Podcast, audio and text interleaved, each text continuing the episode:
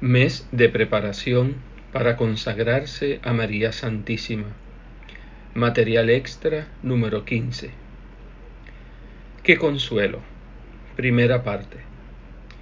En las páginas precedentes hemos intentado ilustrar plenamente en qué consiste la consagración a Jesús por María, tal como la propone San Luis María Griñón de Montfort. Por este acto nos damos realmente por entero para siempre y por puro amor a Jesús por María. A esto llamamos ser esclavo de amor, esclavo voluntario de Jesús en María, porque no existe ningún otro término de la lengua humana que exprese de una sola vez esta pertenencia total, definitiva y gratuita. Ahora se plantea la siguiente cuestión. ¿Cuáles son las consecuencias y las obligaciones que se derivan de este acto? En un doble texto, nuestro Padre fijó y condensó las consecuencias consoladoras de nuestra perfecta donación. Esta devoción hace dar a Jesús y a María sin reserva todos los pensamientos, palabras, acciones y sufrimientos, y todo el tiempo de la vida, de modo que sea que se vele o que duermas, sea que se beba o que se coma, sea que se realicen las más grandes acciones o las más pequeñas. Siempre resulta verdadero decir que lo que se hace, aunque no se piense en ello, es de Jesús y de María en virtud de nuestra ofrenda, a menos que se la haya expresado, expresamente retractado. ¡Qué consuelo! Del libro de la verdadera devoción, número 136. Y en otra parte dice, abrecita, conociendo la Santísima Virgen, a quien cedemos el valor y el mérito de las buenas obras, ¿dónde está la mayor gloria de Dios perfecto servidor de esta buenísima señora, que a ella se ha consagrado por entero, puede decir sin temor que el valor de todas sus acciones, pensamientos y palabras se emplea para la mayor gloria de Dios, a menos que se revoque expresamente su ofrenda. ¿Puede encontrarse algo más consolador para un alma que ama a Dios con amor puro y desinteresado, y que aprecia más la gloria de Dios y sus intereses que los suyos propios? Del libro Verdadera Devoción, número 151. Para Montfort es absolutamente cierto que, en virtud de nuestra perfecta consagración, todos los actos de nuestra vida pertenecen verdaderamente a Jesús y a María y son orientados infaliblemente a la mayor gloria de Dios. Y Montfort, guía segurísimo que se mueve con facilidad y seguridad en las cuestiones más difíciles de la teología especulativa y práctica, no exagera en modo alguno. Nuestro acto de consagración es un acto de voluntad plenamente reflexionado, profundamente consciente, realizado con todas las energías de nuestra alma. Nadie podría dudar de que este acto consiga su efecto y nos haga pertenecer realmente a Jesús por María. Por esta consagración, nuestra vida queda orientada totalmente y para siempre a Jesús como a su fin principal y último, y a María como a su fin universal, inmediato y secundario. Esta orientación de suyo es estable y duradera. Se hará sentir durante toda nuestra vida, a no ser que la retractemos y cambiemos. Este acto de voluntad sólo puede ser anulado por otro acto de voluntad netamente realizado que expresa o implícitamente revoque el anterior. Un acto de voluntad libre tiene este efecto admirable, el de no perdurar cuando a sus efectos, cuanto a sus efectos, mientras no se los retracte por un acto opuesto. Nuestra donación dejaría de producir sus efectos santificantes y consoladores si alguien, Dios no lo quiera, dijera, retracto mi acto de consagración, ya no quiero ser de María. Por el pecado mortal, nuestra pertenencia total a María queda anulada de hecho. Mientras el alma permanezca en este triste estado, no posee la caridad sobrenatural, y sólo por la caridad quedamos ligados a Jesús y a María, y pueden nuestras acciones ser su propiedad y su glorificación. Pero desde que el alma reintegra a la, se reintegra a la gracia por un acto de caridad o de contrición perfecta, o por la recepción de un sacramento, revive al punto esta pertenencia total a Jesús por María, que da valor a toda nuestra vida y a todas nuestras acciones. Montfort tiene razón de decir que todos los actos, todos los instantes de nuestra vida serán una glorificación de nuestra Divina Madre.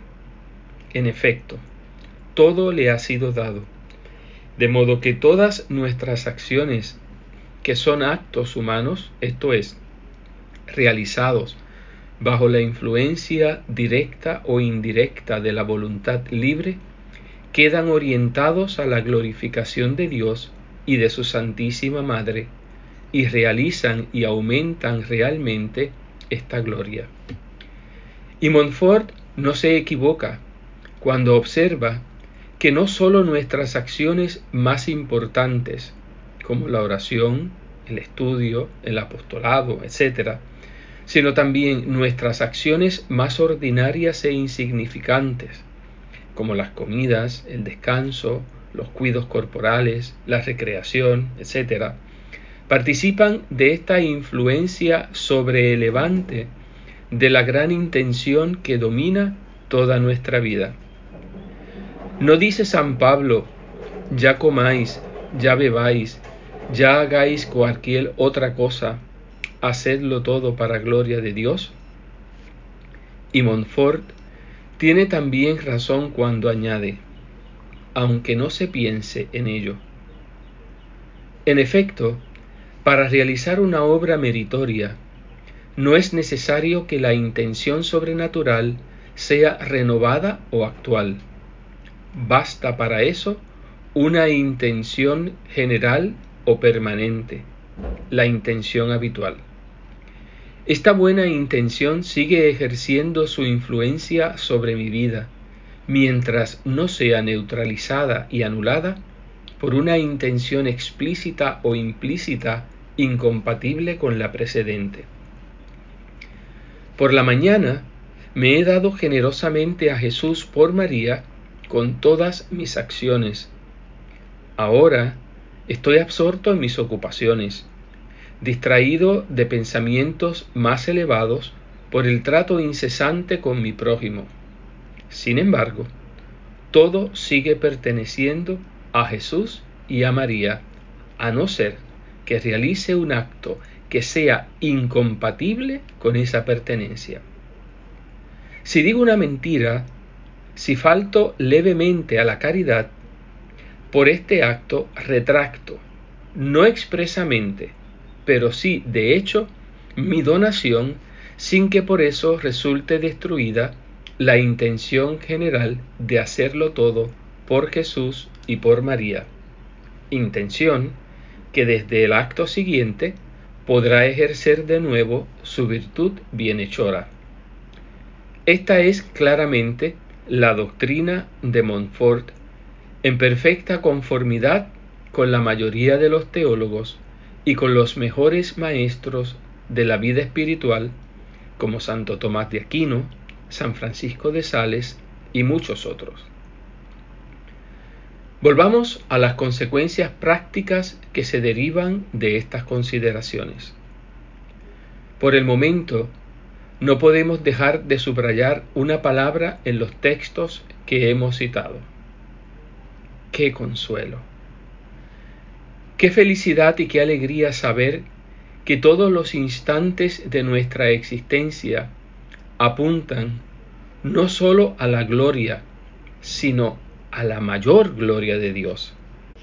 Y la realizan infalible y perfectamente porque Nuestra Señora sabe siempre claramente dónde buscar esta mayor gloria y apuntan a ella indefectiblemente en la aplicación de los valores espirituales de nuestra vida, que voluntariamente ya le hemos entregado.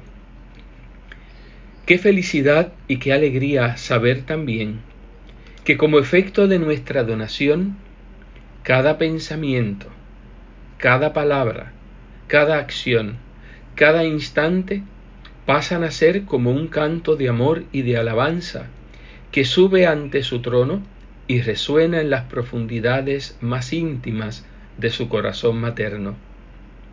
Es tan pobre, tan raquítica, tan miserable, la respuesta que la mayor parte de los hombres da al amor magnífico de María. Ella es corredentora, lo que quiere decir que no sólo ella contribuyó a nuestra redención, a nuestra liberación, por su colaboración al espantoso sacrificio del Calvario, sino también que, así como todos los actos de la vida de Jesús fueron actos redentores, del mismo modo, todos los actos de la vida de la Santísima Virgen, al menos desde que ella se convirtió en Madre de Jesús, fueron actos de corredentora. Es decir, ella ofreció por nosotros todas sus acciones, realizó por nosotros todos sus trabajos, presentó por nosotros todas sus oraciones, sufrió por nosotros todos sus dolores, derramó por nosotros todas sus lágrimas, entregó por nosotros todos los instantes de su vida.